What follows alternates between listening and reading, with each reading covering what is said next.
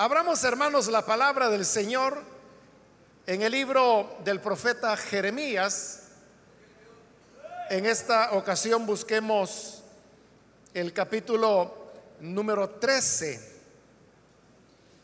Ahí vamos a leer la palabra del Señor en el capítulo número 13.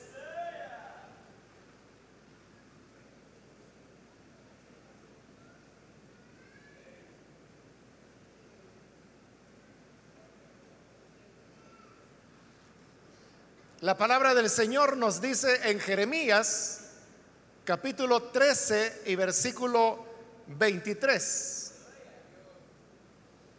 Mudará el etíope su piel y el leopardo sus manchas. Así también podréis vosotros hacer bien estando habituados a hacer mal. Solamente eso leemos, hermanos, pueden tomar sus asientos, por favor.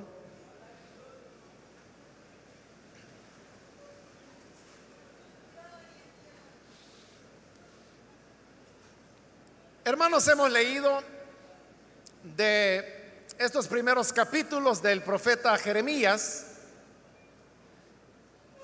en los cuales encontramos una insistencia del Señor para que ellos se arrepintieran y volvieran de sus malos caminos.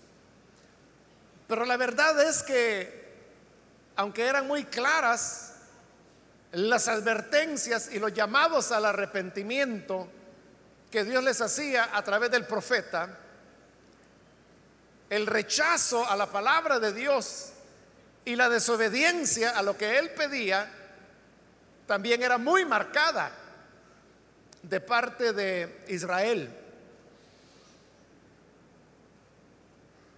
Y esto no solamente era un elemento que hacía que las advertencias del Señor cada vez fueran siendo más radicales, más marcadas, y luego habrían de convertirse ya en el desencadenamiento de los juicios que Dios finalmente envió, sino que también por otro lado mostraba la naturaleza humana.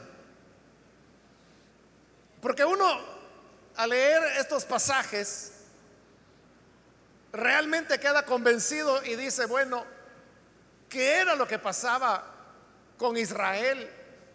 Que Dios les hablaba tan claro, les advertía, y sin embargo no reaccionaban, no había una actitud de arrepentimiento delante de Dios. Pero en realidad no solamente se trataba del Israel de esa época, sino que se trata de lo que es la condición general de los seres humanos. Es decir, somos nosotros los seres humanos los que actuamos así de esa manera. Esa es nuestra naturaleza una naturaleza de rebelión, de desobediencia, de reiterada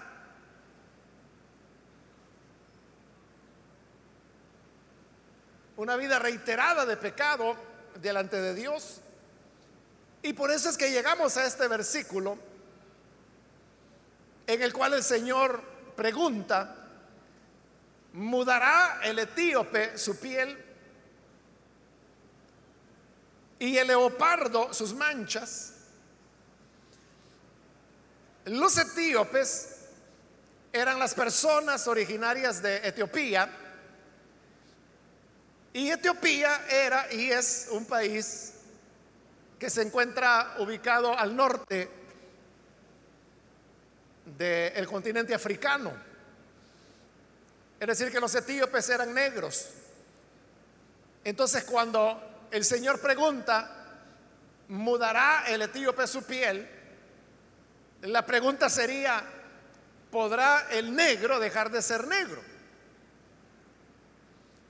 Y lo podríamos también nosotros poner a la inversa, ¿no? Si el blanco podrá dejar de ser blanco para convertirse en negro.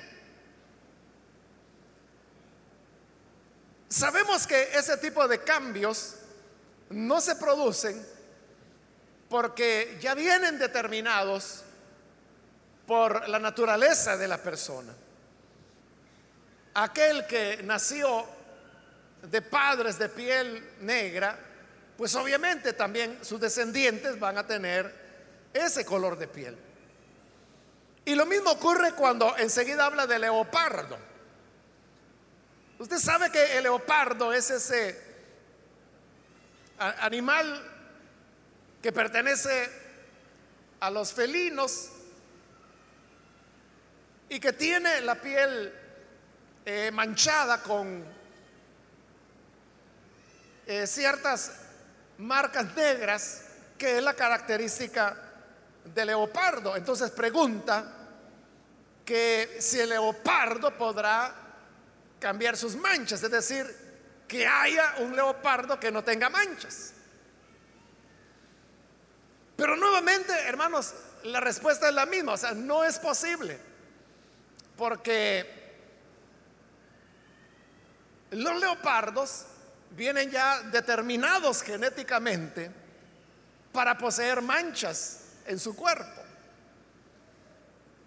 Entonces vea que aquí el asunto no es, hermanos, una cuestión de simple eh, preferencia de la persona. O sea, no es el hombre el que dice, mañana voy a amanecer negro. O por la tarde dice, no, ya me, ya me, ya me cansé, mejor me voy a hacer blanco. O sea, eso no depende de la voluntad humana, sino que viene determinado por la naturaleza de la persona. Y lo mismo en el caso del leopardo. El leopardo no puede optar si tiene o no tiene manchas. Si es leopardo las tendrá. Porque esa es su naturaleza. ese es el punto, hermanos, que se trata de una cuestión que viene determinada por la naturaleza. Y cuando es determinado por la naturaleza, no hay manera en que estas cosas puedan ser cambiadas. Ahora, de la misma forma, pregunta el Señor, ¿podrán ustedes, ya refiriéndose a los seres humanos, hacer el bien estando habituados a hacer el mal? Esto de hacer el mal no es algo, hermanos, que dependa de una decisión. O sea, igual que el ser humano no puede decir mañana yo amanezco siendo blanco. No puede hacerlo. Entonces, de igual manera, el hombre no puede decidir hacer el bien. Porque su naturaleza ha determinado ya cuál es esa, naturaleza propia del hombre. Así como la naturaleza del etíope es ser negro y la naturaleza del leopardo es ser manchado, la naturaleza del ser humano es la de hacer el mal. ¿Y cómo es que esto ocurre? Pablo lo explica en su carta a los romanos. En el capítulo 5, él dice que el pecado entró a los hombres por un hombre y así dice, el pecado pasó a todos los hombres por cuanto todos pecaron. Cuando él dice que el pecado entró al mundo por un hombre, ese hombre del cual está hablando es Adán. En el mismo capítulo, más adelante, él dice que es Adán. Y Adán sabemos que es el padre de todos los humanos. Cuando él pecó, el pecado entró a la humanidad y pasó a todos los hombres por cuanto todos los seres humanos somos descendientes del mismo tronco de, Adán. Es decir, que ya por naturaleza viene determinado que el hombre hará el mal, igual que el hijo de una pareja etíope será negro el hijo de una pareja de leopardos será manchado. El hijo de Adán y de todos sus descendientes siempre hará lo malo porque esa es su naturaleza. Y no solamente en la naturaleza, sino que, como lo dice acá, el hombre se habitúa a hacer el mal. Entonces pregunta el Señor, ¿cómo podrán ustedes hacer el bien? Y como le dije en la introducción, al leer estos capítulos de Jeremías, uno se da cuenta de la terquedad de Israel. Bueno, hay pasajes tan explícitos en donde Jeremías le decía al pueblo, abandonen sus dioses, dejen de pecar, vuélvanse al Señor. E Israel respondía, no vamos a volver con el Señor, porque lo que queremos es adorar a nuestros dioses, adorar a la reina del cielo. Todos estos males nos han venido porque no hemos adorado suficiente a nuestros ídolos. A pesar que todas las profecías que Jeremías había dado, todas se habían cumplido. Entonces, ¿por qué se hacía el hombre de terco? Porque Dios lo dice. ¿Cómo van a hacer el bien si están habituados a hacer el mal? Ahora, esto no es algo, hermanos, que solamente encontramos acá en la Biblia, sino que es algo que cada uno de nosotros hemos experimentado. Si somos honestos, si somos sinceros, nos vamos a dar cuenta que nos es mucho más fácil hacer el mal que hacer el bien. Es más fácil y somos más dados a hacer lo incorrecto que a hacer lo correcto. Y esto se da en todas las esferas de la vida. Desde las cosas más pequeñas, como el niño que en la escuela comienza por quizás copiar la respuesta de un ejercicio o comienza por quitarle el lápiz a su compañerito. Bueno, y luego esto va pasando en diferentes niveles de acuerdo a la edad y la madurez que la persona pueda tener. Nos cuesta, o más bien no podemos hacer el bien, porque nos hemos habituado a hacer el mal y esa es la razón por la cual, hermanos, muchas personas, y tal vez usted es una de ellas, que con frecuencia, con bastante frecuencia, cuando se habla de la necesidad de seguir al Señor con fidelidad, dicen, cuesta, pero se puede hacer. Es difícil, pero vamos a hacer la lucha. O dicen, es imposible, pero vamos a tratar. ¿Por qué las personas dicen que les cuesta? Que es difícil o que es imposible. Es, hermanos, porque han experimentado en su ser la dificultad para dejar de hacer lo malo. ¿Qué es la tentación?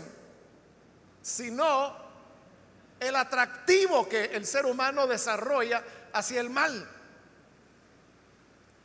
El mal nos atrae nos invita, nos inclina a hacer lo malo. Nadie de nosotros debe sentirse avergonzado porque esta sea su experiencia. Porque es la experiencia de todo ser humano. Por eso le dije al principio que esto dependía de la honestidad, de la sinceridad de cada quien. Pablo, que era un hombre muy honesto, Ahí lo tenemos en Romanos capítulo 7. Él lo dice así de claro. El bien que quiero hacer, no lo hago. Y el mal que no quiero hacer, eso hago. Y está hablando un apóstol de Jesucristo. Un gran hombre de Dios, pero que reconocía tener esa lucha. Por eso le digo, no debemos nosotros pensar que hay una especial maldad en nosotros cuando no logramos hacer el bien que queremos. Lo que tenemos que hacer es entender por qué ocurre y cuál es la manera de poderlo solucionar. Esto de el hombre habituado a hacer el mal está dentro del versículo donde se habla del etíope y el color de su piel y del leopardo y su piel manchada. Entonces, ¿cómo dijimos esa era una cuestión de naturaleza? de igual manera, es una cuestión de naturaleza en el ser humano el cambiar para hacer el bien. Entonces, ¿cómo se puede lograr? Volvamos al, etíope. ¿Cómo un etíope podrá tener un hijo blanco?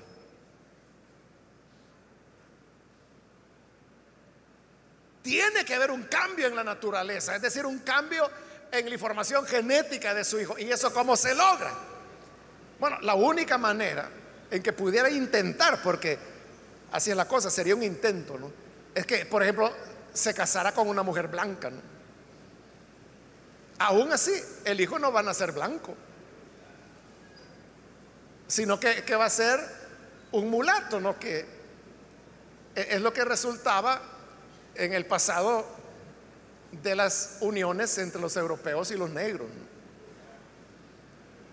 Pero si este hijo mulato se casa con otra blanca, bueno, tal vez después de algunas generaciones, unas siete, ocho generaciones, a lo mejor nace ya un bebé blanco.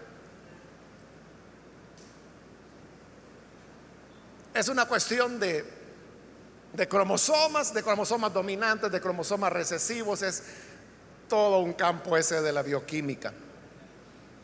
Pero en algún momento puede ocurrir. Pero ¿cómo ocurrió? A través de un cambio en la naturaleza, en la información genética que estos bebés van recibiendo de generación en generación. ¿De qué manera el leopardo puede dejar de tener manchas en su piel? Bueno, creo que quizás nunca se ha hecho, pero tal vez pienso yo que haciendo cruces de especies, o ahora que ha avanzado un poco eso de la ingeniería genética, pues a lo mejor se puedan alterar algunos cromosomas de leopardo para que tenga cachorros sin manchas. Pero otra vez estamos hablando de cambiar la naturaleza. Entonces, ¿cómo puede el hombre hacer el bien si su naturaleza es hacer el mal. La única forma es cambiando su naturaleza. ¿Y cómo se cambia la naturaleza? Tan cierto es esto que por eso es que Jesús dijo allá en Juan, en el capítulo 3, cuando Nicodemo llegó a preguntarle, él le dijo, mira, en verdad, en verdad te digo, que si no naces de nuevo, no podrás ver el reino de Dios. De cuando el Señor habló de nacer de nuevo, Él estaba hablando de, la, de ser creado otra vez. Por eso es que la palabra para nacer de nuevo es la palabra regeneración, que solo aparece una vez en la carta de Tito me parece que es. Y no es referida a la regeneración del ser humano, pero esa palabra es la que recoge el concepto de nacer de nuevo. Pero entonces, ¿qué significa regeneración? Bueno, generación viene de Génesis. Y usted sabe que Génesis lo que significa es el inicio de algo, así como en Génesis es la creación del cielo y la tierra. Y viene el primer día, el segundo día, el tercer día de la creación, etcétera, hasta completarlo con el sexto. Eso es Génesis, eso es generación. Pero la palabra es regeneración. Entonces, si generación es un inicio, regenerar es volver a tener otro inicio. O sea, porque una cosa es iniciar, otra cosa es reiniciar. Una cosa es encontrarse. Es cuando usted encuentra a una persona por primera vez. Pero reencontrarse significa que vuelve a encontrarse después de haberse encontrado en una ocasión anterior. Entonces, regeneración significa comenzar de nuevo, nacer de nuevo. Eso es lo que Jesús le estaba diciendo a Nicodemo. Nicodemo no entendió. Y por eso preguntó, ¿cómo podrá el hombre volver a entrar en el vientre de su madre y volver a nacer? Por lo menos ya había entendido que se trataba de comenzar de nuevo. Pero Jesús le dijo, mira Nicodemo, tú lo has dicho, no se puede volver a entrar al vientre de la madre, pero supongamos que se pudiera. Si el hombre entrara al vientre de su madre y volviera a nacer, nada cambiaría. Porque volvería a nacer con su naturaleza pecaminosa. Igual que el niño etíope que nace negro y dice, uy, nací negro. Entonces mejor voy a volver a entrar en el vientre de mi madre y voy a volver a nacer. ¿Cómo va a volver a nacer?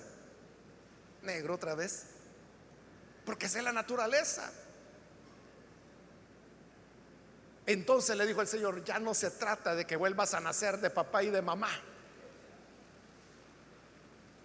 sino que se trata de nacer del agua y del espíritu. Es decir, cambiar de padres. Y que ahora el padre será el espíritu. Y que la madre será el agua, que es una forma de referirse a la palabra.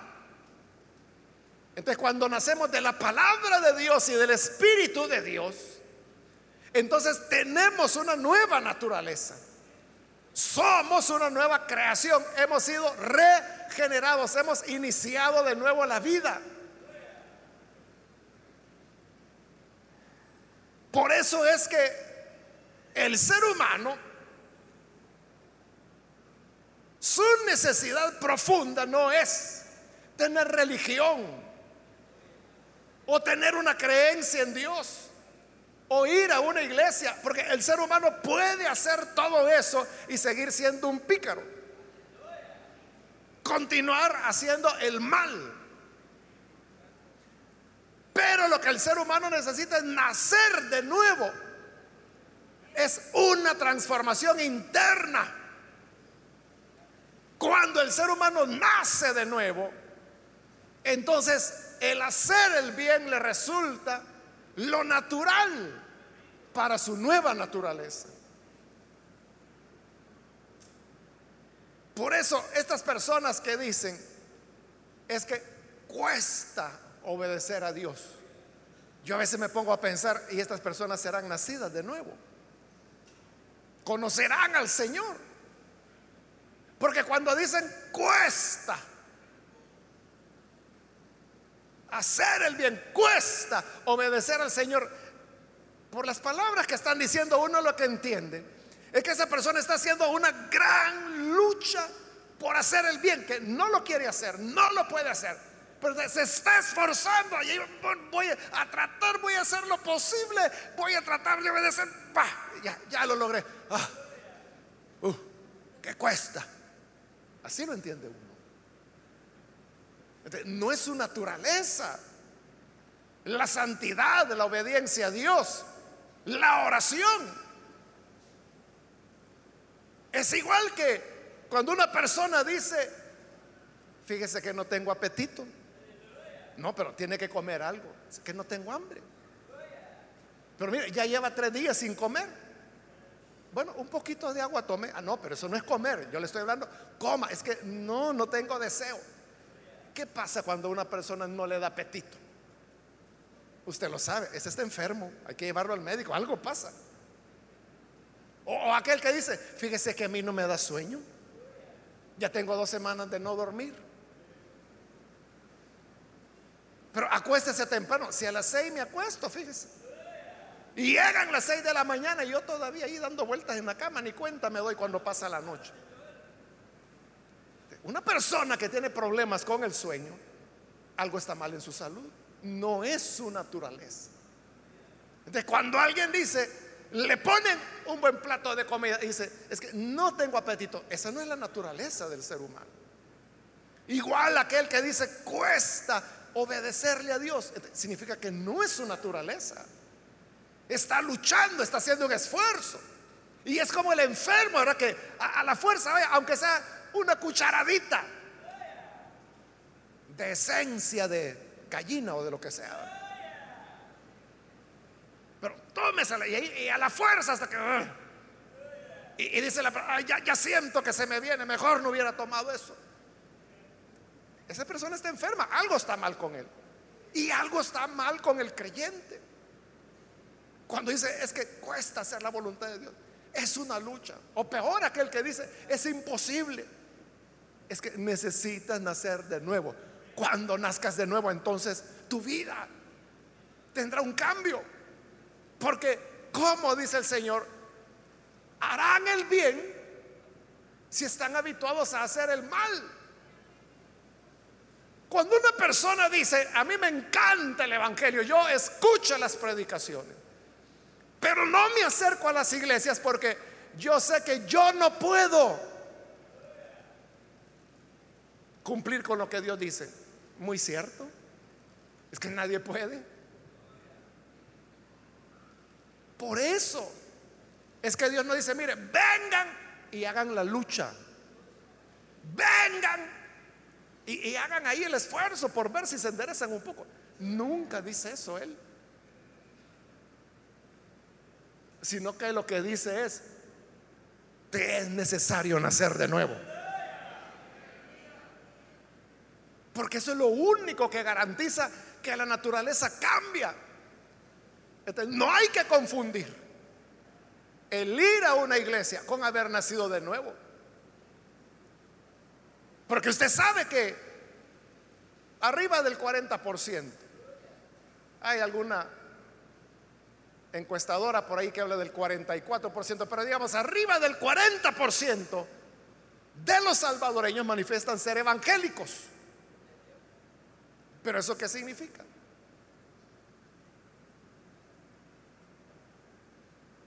Oiga, esto es real, esto que le voy a contar. En la noche un hermano se subió a su vehículo y todavía tenía abierta la puerta cuando llegaron unos hombres y se le metieron, lo golpearon, lo pasaron al asiento de atrás y arrancaron robándose el vehículo y comenzaron a, decirle, eh, a ver tus documentos, a ver tus tarjetas. Y llevaba unas tarjetas. Y le dice, vamos a ir a los cajeros porque le iban a sacar todo de las cuentas. Y entonces él les dijo, es que yo no me puedo el código. Y empezaron a golpearlo. O sea, con la cacha de las pistolas que llevaban le rompieron la, frente y empezó a sangrar. Y entonces los ladrones, aún así, le decían, ah, bueno, entonces si no tenés en el banco, porque él dijo, no, si solo como 50 dólares tengo en el banco. Ah, pues vamos a tu casa, le dijeron. ¿A dónde queda tu casa? Y golpeándolo lo llevaban para que les enseñara dónde estaba su casa. Y en el camino iban cuando el ladrón que iba adelante abre la, guantera de adelante del carro y cuando la abre ahí estaba la Biblia del hermano. la saca y esto qué es le dice. Es una Biblia le dice. ¿Y de quién es le dice? Es mía. ¿Y sos creyente? Sí, soy creyente. Mentira, le dice, vos no sos creyente. ¿Cómo no? Y no es mi Biblia, pues. Vamos a ver, a ver si es cierto. ¿Qué es lo que dice José 1.9? Le preguntó el ladrón. Y hermano, bueno, lo que dice es, esfuérzate y sé valiente. Y así le fue preguntando, ¿cuál es el cuarto mandamiento? Y le fue respondiendo. Entonces, cuando se dio cuenta que era creyente el hermanito que llevaban todo golpeado, le dijo, hermano, Dios le bendiga, le dijo el ladrón. Disculpe, le dijo, ¿por qué no nos dijo antes? Y empezaron a limpiarle la herida. Le devolvieron el dinero, las llaves del carro. Y le digo, mire, disculpe, no sabíamos que usted era hermano, pero nos hubiera dicho antes, hombre. Se bajaron, Dios le bendiga, hermano, que le vaya bien. Disculpe el morete que le hicimos. Ahora, la pregunta es, ¿y ellos son creyentes? A eso me refiero cuando le digo que no es lo mismo. Lo que le acabo de contar es cierto.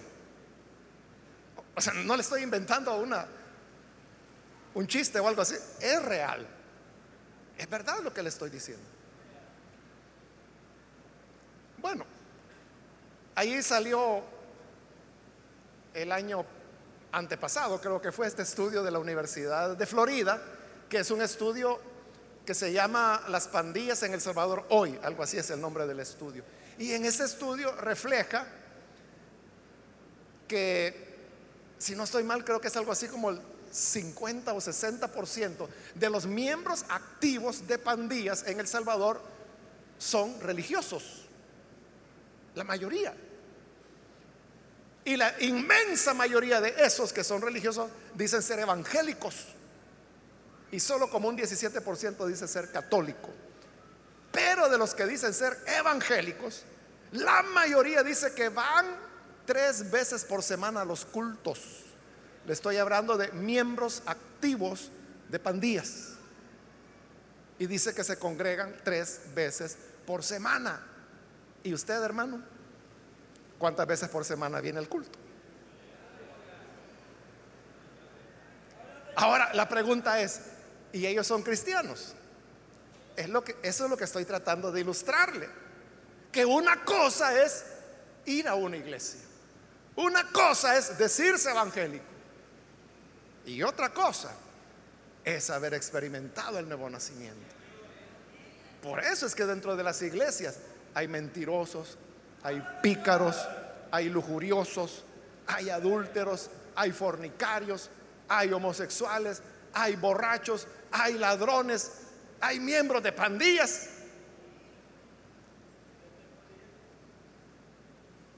Porque no se ha entendido lo que el Señor dice acá, podrá, podrán ustedes hacer el bien estando habituados a hacer el mal solo que cambia tu naturaleza. ¿Y cómo cambia? A través del nuevo nacimiento. Eso es lo que necesitamos. Por eso es que Cristo no vino a ofrecer religión, ni iglesia, ni ritos, ni ceremonias. Todas las ceremonias Jesús las abolió. Y solo dejó dos. El bautismo, que se hace una vez en la vida, y la cena del Señor. Porque le digo, para que se acuerden de mí. Nada más. Quito todas las ceremonias porque no es incienso, genuflexiones, fiestas, vestiduras, o sea, lo que el hombre quiera imaginar, sonar campanas y todas esas cosas, flores. No es eso lo que Dios quiere. Lo que Dios quiere es un cambio de nuestro corazón. ¿Y cómo se nace de nuevo? Cuando creemos, cuando creemos que por nosotros mismos nunca vamos a hacer el bien y que lo que queremos es pecar. O sea, si somos honestos, hermano, no es esa la realidad. Lo que queremos es pecar, eso queremos. ¿Cómo vamos a hacer el bien? Por medio del nuevo nacimiento creyendo en Jesús, reconociendo que no tenemos en nosotros la capacidad para hacer el bien y que por lo tanto necesitamos que Dios nos dote de una nueva naturaleza. ¿Puede decir amén a esto? Vamos a cerrar nuestros ojos y vamos a inclinar nuestro rostro. Quiero ahora invitar si hay con nosotros amigos o amigas que han escuchado ahora la palabra de Dios, que espero pues nos haya hablado claramente. Y si usted ha llegado a entender que no se trata de ir de una iglesia a otra, no se trata de que mi papá es creyente, mi mamá es diaconisa, sino que se trata de un milagro, un cambio sobrenatural que tiene que ocurrir en usted y que es el nuevo nacimiento. Ese nuevo nacimiento viene únicamente cuando entregamos sinceramente nuestra vida al Señor. ¿Necesita usted hacerlo? Le invito en el lugar donde está, póngase en pie en señal que usted desea recibir a Jesús y de esa manera que se opere en su corazón el milagro. No nos engañemos. No nos engañemos. ¿Cómo vamos a hacer el bien si lo que queremos es hacer el mal? ¿Cómo vamos a hacer el bien si estamos habituados a hacer el mal? Pero Cristo nos puede cambiar. ¿Quiere ese cambio? Póngase en pie para que oremos por usted. Muy bien, aquí hay un hombre que está pasando. Dios le bendiga. Alguien más que necesita venir puede ponerse en pie. Otra persona que necesita hoy venir para creer en el buen Salvador. Puede ponerse en pie. Muy bien, aquí hay otro hombre. Dios lo bendiga. Bienvenido. Alguien más que necesita que su naturaleza cambie. Ya hizo todos los esfuerzos de su parte. Ya se propuso, ya le prometió a su mamá, ya le dijo a Dios varias veces que hoy sí voy a cambiar. Y lo ve. No ha podido. Venga entonces hoy para experimentar el milagro del nuevo nacimiento.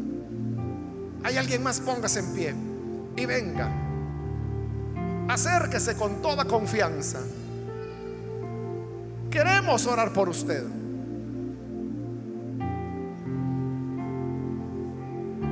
Otra persona. Si hay aquí personas que vinieron a la iglesia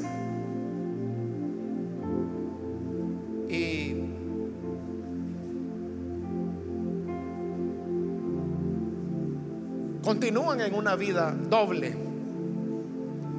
una imagen en la iglesia, otra en la casa, hoy usted puede venir para tener un encuentro sincero con el Señor. Póngase en pie. Muy bien, aquí hay otro hombre, Dios lo bendiga, bienvenido. Algo otra persona que necesita pasar, póngase en pie. Y venga, vamos a orar por usted. Para que así haya integridad y un corazón sencillo delante de Dios. Muy bien, aquí en medio hay otra persona, Dios le bendiga. Alguien más que necesita pasar, póngase en pie. Vamos a orar por usted. Otra persona que necesita venir. Muy bien, aquí hay una mujer, Dios la bendiga, bienvenida. Alguien más. Cristo puede cambiarle. Él ha cambiado a multitud. Millones de seres humanos me cambió a mí. Ha cambiado muchos de los que estamos acá. Puede también cambiarte a ti. ¿Necesitas venir? Ponte en pie. Si hay hermanos que necesitan reconciliarse, hoy es el momento. Ven también a reconciliarte. Muy bien, aquí en medio hay otra persona. Dios le bendiga. ¿Alguien más? Muy bien, de este lado hay otra persona. Bienvenida. ¿Alguna otra persona que necesita pasar? Hoy es un buen momento, un buen día para que su vida sea transformada. Se alejó y necesita volver al Señor Hoy es el momento. Póngase en pie y venga. Vamos a orar por usted. Muy bien, aquí hay otra persona. Dios la bendiga. Bienvenida. De este lado hay otra persona más. Dios la bendiga. Bienvenida también. Voy a finalizar ahora. Vamos a orar. Pero si hay alguien más que necesita pasar, puede ponerse en pie. Y este ya el último llamado que hice. ¿Hay alguien más? A usted que nos ve por televisión, le invito para que se una con estas personas que están aquí al frente y reciba a aquel que puede hacer de usted un hombre nuevo, una mujer nueva. Ore con nosotros. Padre, gracias te doy por cada persona que está aquí al frente. Gracias porque tú continúas salvando, redimiendo, haciendo nuevas criaturas. Te pedimos por los que están aquí, como también aquellos que ven a través de internet, de televisión o escuchan a través de radio y que se están uniendo en esta oración. Padre, cámbiales, transfórmales, haz de ellos, Señor, una nueva criatura, porque solo una nueva naturaleza podrá hacer de nosotros hombres y mujeres nuevos para así, Señor, hacer tu voluntad. Para que así podamos agradarte en todo. A ti damos toda la gloria y te agradecemos por Jesucristo nuestro Señor. Amén. amén. Amén. Damos gracias al Señor por las personas que han venido. Dios les bendiga.